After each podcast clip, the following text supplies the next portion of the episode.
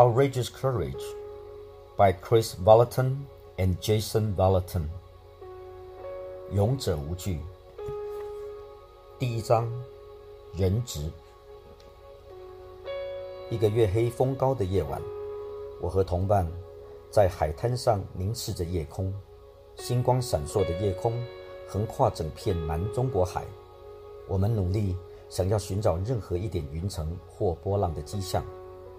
因为这些都是台风来临的前兆。我想坐船从菲律宾本岛吕宋岛穿越海峡到东方明都洛岛。我下定决心，这是我最后一次在菲律宾可怕的台风季节坐船渡海。现在我几乎身无分文。我把身上所有的钱拿去买了两次船票，两次都碰到船难。我想，大部分人遇到这种事情，大概都会对坐船敬谢不明。我使命抓紧一根柱子，钢铁撞击，发出刺耳的响声，狂风呼啸，无情的波浪冲击着甲板，把乘客和碎石粒抛得到处都是。我的耳朵听不见任何其他声音，那是我生命中最可怕的几个小时。第一艘船好不容易找到回家的路，但我们被海水冲到离岸很远的地方，我们必须向另一艘船求救，才能回到原来的港口。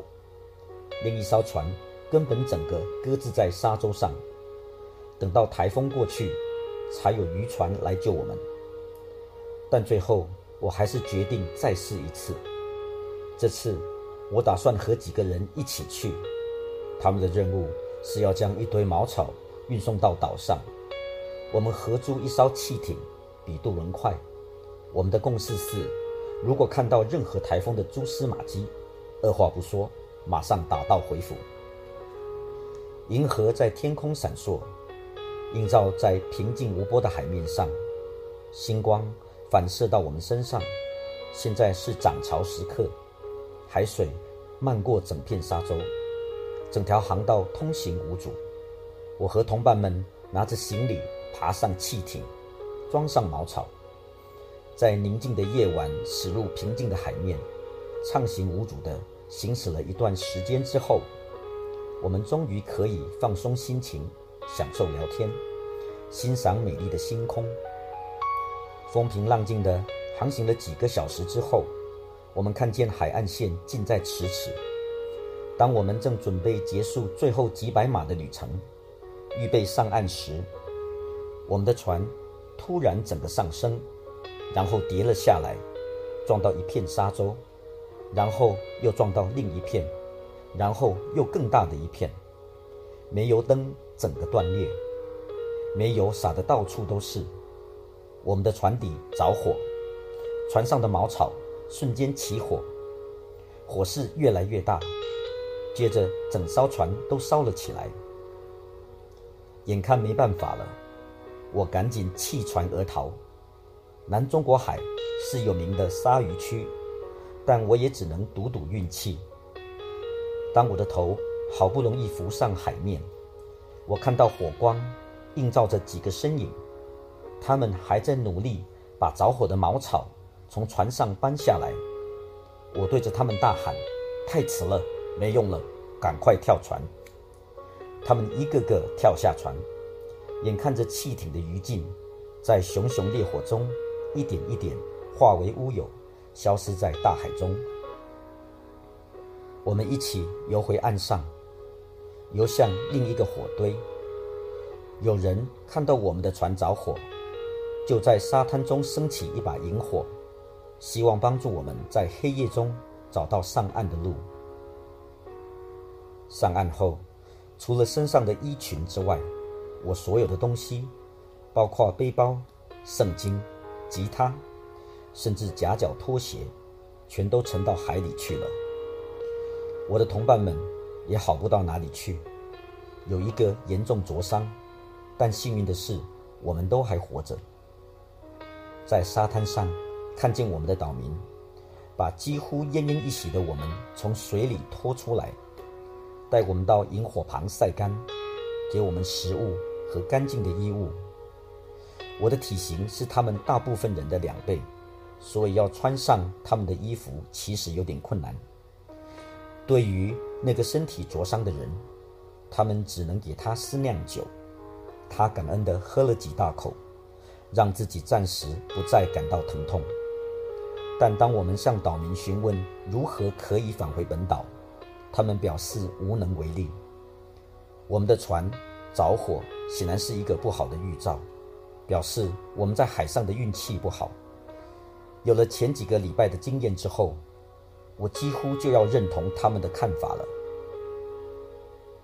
我们在岛上认识的几个新朋友，愿意担任我们的向导，带我们到最近的城镇。这趟路程需要穿越丛林，大概是十一天的脚程。我们在那里停留了一周后启程，还好当时适逢雨季，地上的泥土松软，我赤着脚走路。我是当中唯一的女性和西方人，当然，也绝对是最不熟悉丛林长途跋涉的人。尽管前五年我经历过严峻的考验，面对过各种不同的疾病，在马尼拉外围的乐色区担任医疗宣教士，但我还是没有预备好接受这种丛林挑战。我们一直走，一直走。走到我走不动为止。想到能找到什么东西吃，我们就用什么果腹，大部分是热带水果和食物。累了就直接躺在地上睡觉。清早醒来，我发现自己全身被蚊虫咬伤，好像岛上所有的蚊虫都喜欢把我二十九岁的年轻身体当作大餐。隔晚，蚊虫叮咬得更加厉害。到了第三天早晨。我身上已经找不到一处没有被叮咬过的地方，我的眼睛肿到几乎张不开，嘴唇也整个肿胀，但我还是坚持走下去，直到第十一天，终于顺利抵达城里，全身是血，污秽不堪。我的船友和向导立刻和我分道扬镳，各自回家去了。我在路上遇到一些村民。用菲律宾话向他们自我介绍。虽然我全身污秽不堪，但还是看得出来是个白人女性。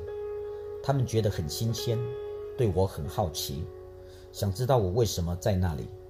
我告诉他们说我是宣教士，他们很高兴，因为他们是天主教徒。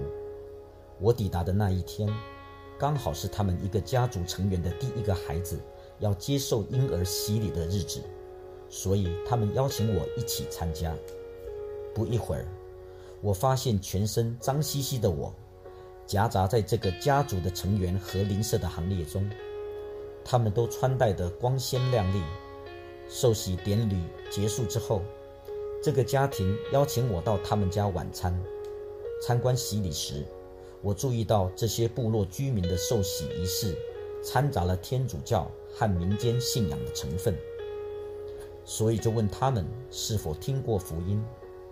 果不其然，如我所料，他们从未真正遇见耶稣。我介绍了耶稣，和他们分享耶稣为他们所做的事，邀请他们来认识耶稣。十二位家族成员都和我一起祷告，接受了耶稣。他们希望我留下来，请你留下来多教我们一点。我怎能拒绝他们的邀请呢？而且，我其实也没有别的选择。好像不过一夜之间，我不仅成为这十二人家族的一员，十二个人挤在一个小房间，要不变熟也很难，也成为这个小镇的一份子。城里盛传我是来本地服侍他们的修女，这样说对我来说很好，我刚好可以大方的。和每一个我遇见的人谈论耶稣，在我们家的小教会立刻挤满了新的信徒，所以我在其他人家里开始了另外两个教会。有天，我去小镇监狱拜访典狱长，他允许我在那里自由服侍囚犯。身为医疗人员，我尽我所能医治病人，同时，也向内地较大的一家城镇医院募集捐赠医疗用品。不过短短一段时间，我就变成在地人，和他们住在一起，吃在一起，穿着打扮和他们一样，能够越来越流利的用他们的语言和他们交谈。这段时间真是令人兴奋，几个月的时间一转眼就过去，好像做梦一样。有天我搭乘公共汽车到大城的医院去领取更多医疗补给品回来，回程路上回想这一天发生的大大小小事情，心里感到无限满足。在毫无预警之下，我突然看到一个意象，我看见自己。好像在一个战争画面中，离开我在这里新认识的家人和所爱的城镇，我简直无法相信自己的眼睛。主啊，真的会有这种事情吗？我问他。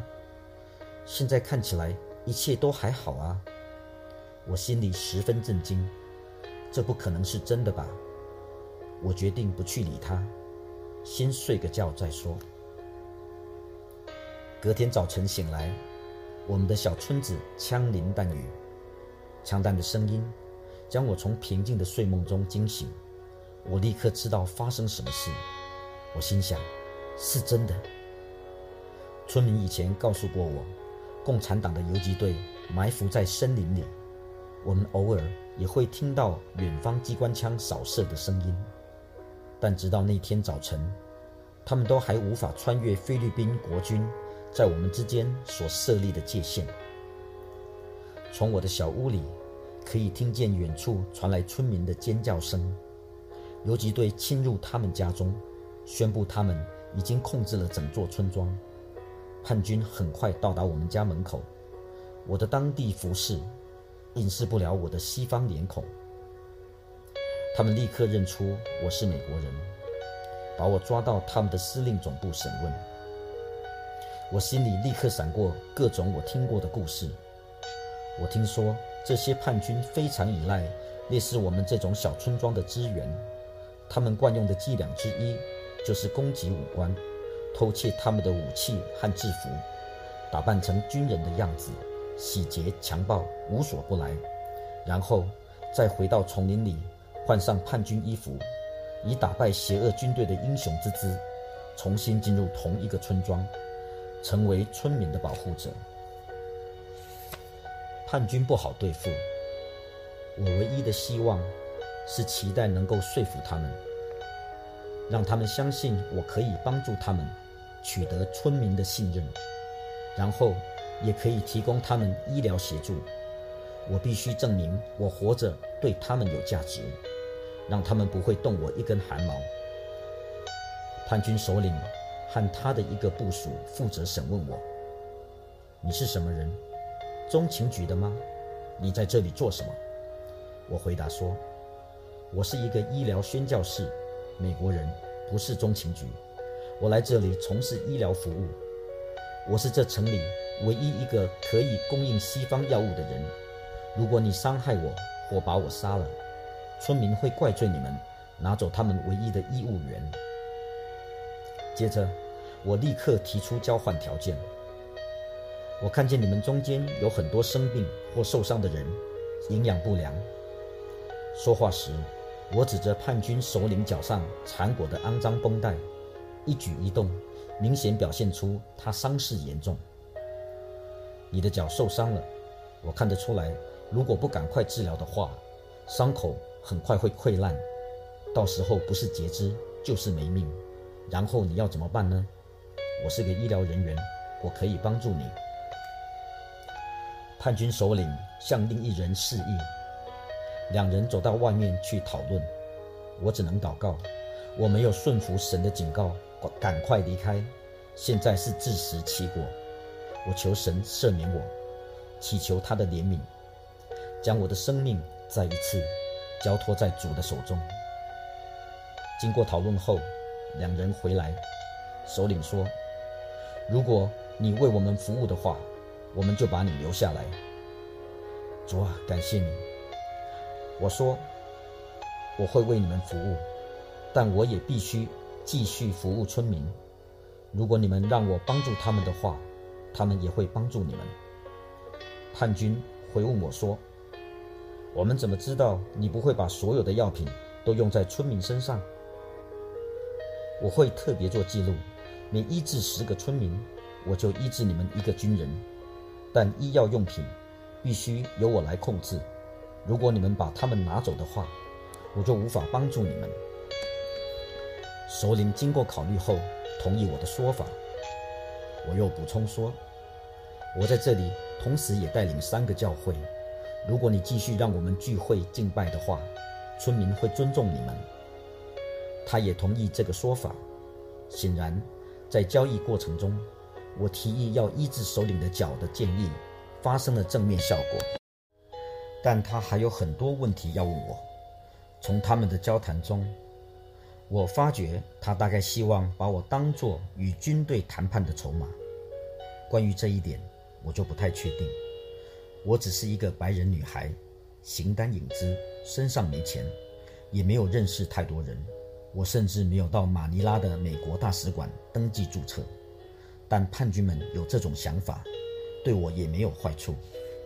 最后，首领派武装警卫送我回家，同意让我和我在村子里的家人同住，居家软禁。其实，我就算是想逃，也无处可逃。我们所在之处是一个小岛。在向家人解释过我现在的处境之后，我单枪匹马。前往叛军总部，预备按照交易的内容执行我这方面的义务。叛军看见我的身影，身上背着医疗补给品的袋子，他们立刻跳起来。有一个人拿着大刀在我面前挥来挥去，不屑地说：“你来这里做什么？”我是你们新来的医务员，我这样对他说，抓紧我身上的袋子。你们首领派我来这里帮助你们。叛军把袋子抢过去，丢给他的同伴。那人把袋子里里外外搜查了一遍，投给我一个敌意的眼光。好吧，他说：“如果说谎的话，我们就先强暴你，然后把你给杀了。”我看得出，这些面露凶色的叛军，大部分都只不过是十几岁的青少年，很多都像是从这种天主教小村落里。拉出来当兵的孩子，所以我好整以暇地对他们说：“所以你想强暴修女吗？到时候你要怎么跟神交代？”这句话对他们好像立刻见效。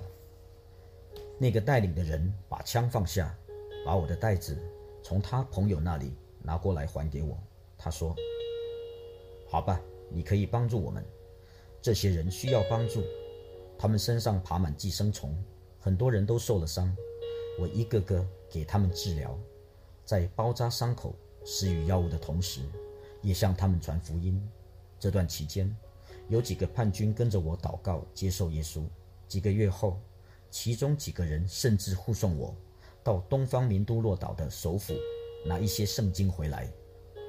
但在和他们建立互信的同时，我也非常小心。我知道一点点的小小的错误，就会撕裂我们彼此的信任。在情况允许下，我会和家人讨论我可以如何逃离这个地方。但只要情况似乎还过得去，我就避免去讨论这个问题。这样的谈话其实很危险。我知道自己只有一次脱逃的机会，如果不小心被抓到，他们就会把我杀了，杀鸡儆猴。我不想让这样的脱逃计划影响到我的家人或村子里的任何人，陷他们于危险的境地。但在那座岛上被囚禁了将近一年之后，我知道逃脱计划势在必行了。军方对岛上叛军的攻击手段越来越激烈，叛军想要把我当作人质交换，但如同我先前所预料的。他们发现我对军方根本没有任何价值，我的医疗补给品数量也越来越少，因为军方阻断了所有的运输管道，且有越来越多需要得到医疗照护的受伤叛军回到岛上。对叛军来说，我的价值越来越小，而且随着四周紧张情势的高升，他们也变得越来越凶暴，难以预测。他们开始夜夜买醉，经常爆发肢体冲突，空气中弥漫着仇恨、恐惧和暴力的情绪。最后，我的家人把我叫到一旁，对我说：“崔喜，你不能继续再留在这里，你一定要赶快逃亡，让我们帮助你吧。”他们有一个计划，听过他们的计划，经过思考和祷告之后。我同意配合他们的行动。某一天晚上，我们做了所有的预备，然后等待时机。在一个月黑风高、命中注定的夜晚，我轻声对我的家人道了再见，祝福这一群成为成为我主内兄弟姐妹的宝贵岛民。然后时候到了，我的家人制造掩人耳目的混乱，把站在我家门口的卫兵引开。我偷偷从后门窗户溜出去，在黑暗中快速奔向镇上的监狱。那是座男子监狱。我们认为要找一个白人女人，那应该是他们最不会想到要去找的地方。我死命地跑，跑了整整一里路。我的典狱长朋友在监狱门口迎接我，把我带进监狱，然后他自己跑到外面去确定我没有被跟踪。我们府地躲藏了几个小时，有位监狱警卫过来护送我上一艘预备开往本岛的小船。我和警卫摸黑来到海边，黎明正当破晓，海面风平浪静，如同一年前那个命中注定的夜晚。我爬上那艘等待我们的小船，船帆扬起，我向监狱警卫挥手道别。那天晚上，许多岛民为我冒上生命的危险，他也是其中的一个。我双手空空而来，也空空而去，但我所带走的是歌颂神信实的奇妙故事。一生一世，这个故事都将鼓励着我，坚固我的信心。